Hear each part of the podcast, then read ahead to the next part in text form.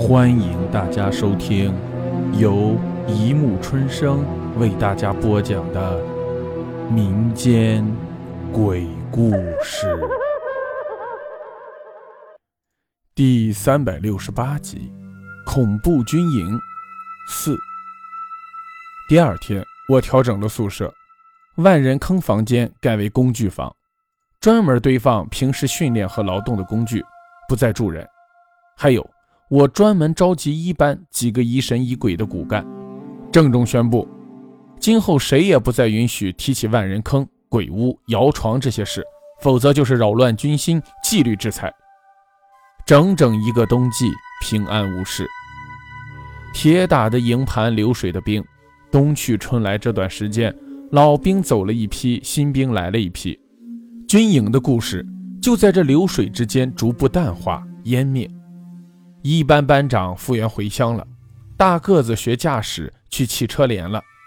眼看着第二年春暖花开，万物复苏，易水河重新流水潺潺，大杨树再次白絮飘飘，万人坑、鬼屋、摇床这些恐怖的故事都成了物是人非的陈年往事。可是，就在我们要搬离临时营地，入住新盖的正式营房之前一个月左右。又发生了一件奇怪的事。那天深夜，夜色笼罩着易水两岸，全排指导员正在睡梦之中。突然，临时营房旁边的操场上响起了急促的紧急集合声。我们排火速摸黑起床，全副武装排列在大杨树下。我满腹疑惑地跑到队伍跟前，队列前并没有指导员。我团团看了一圈。根本就没有见到一个连里的干部，这是怎么回事？如果排里搞紧急集合演练，不可能连我这一排之长都不知情，要么就一定是连里突击检查了。可是连首长呢？好在跟连部已经安装了临时的有线电话，我快步回到房间接通连部，一打听，根本没有紧急集合那回事儿，这就奇怪了。难道我们一个排四十多个人一起发生幻听了，或者一个人睡梦中听到紧急集合哨声，跳起来穿衣打背包，一下子传染了一个排？这后一种情况，在新兵连紧急集合训练时也出现过，但毕竟那是新兵连，大家互相排查一番，要找出最先背包走人的人，自然不得要领。我挥了挥手说：“算了，下不为例，解散。”继续休息，大家哈气连天，怨声载道的回到房间接着睡觉。如果到此为止，绝对没有什么可新奇的。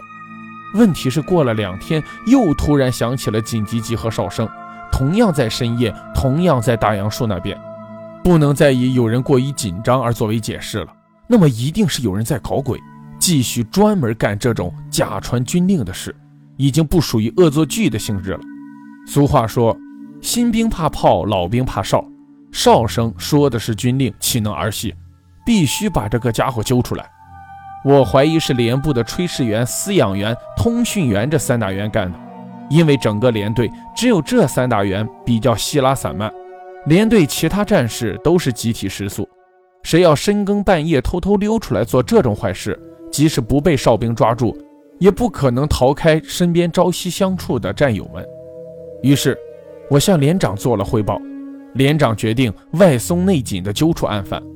表面上一如既往，私下里各排偷偷加强戒备，重点防范三大员。就这样过了两天，紧急集合的哨声又在夜里响起。按照连长布置的预案，我火速跳下床，一把推开窗户，伸出右手，猛扣扳机，一声巨响，一发红色信号弹腾空而起。山野河边，明岗暗哨一起出动，人影绰绰，灯光晃晃，所有的通道全部被封锁。然而却没有发现任何蛛丝马迹。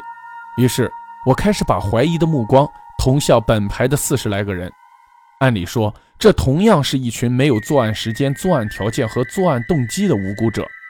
当时营房一共八间，我住在最靠操场、最靠大杨树的那一间。房间前面是一条不宽的道路。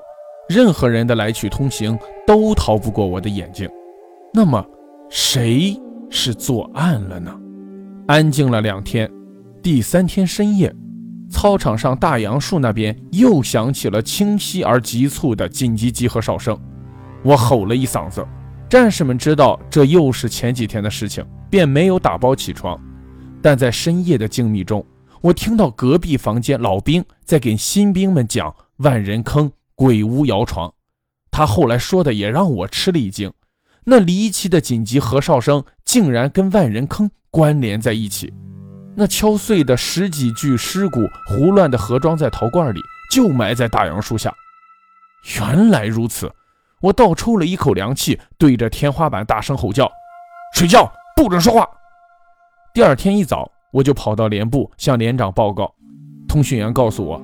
连队几个首长正在开会研究搬迁新营房的事，我一想正是机会，便硬着头皮闯进会场，汇报了这几天的情况，要求马上搬迁新营房，越快越好。连长和指导员互相看了一眼，你不是胆子挺大吗？连长讥讽说：“放我一马吧，大连长，求你快快让我们离开那个鬼地方，不然全排人都会崩溃的。”我再也不敢硬充好汉。当天。我们排就率先搬进了十多公里之外的新营房。过了两个月，我就离开了这个野战军连队，调到机关大院工作。从此再也没有机会回到太行山中易水河畔。据说我们走后，那里已经改成了彭河羊圈了。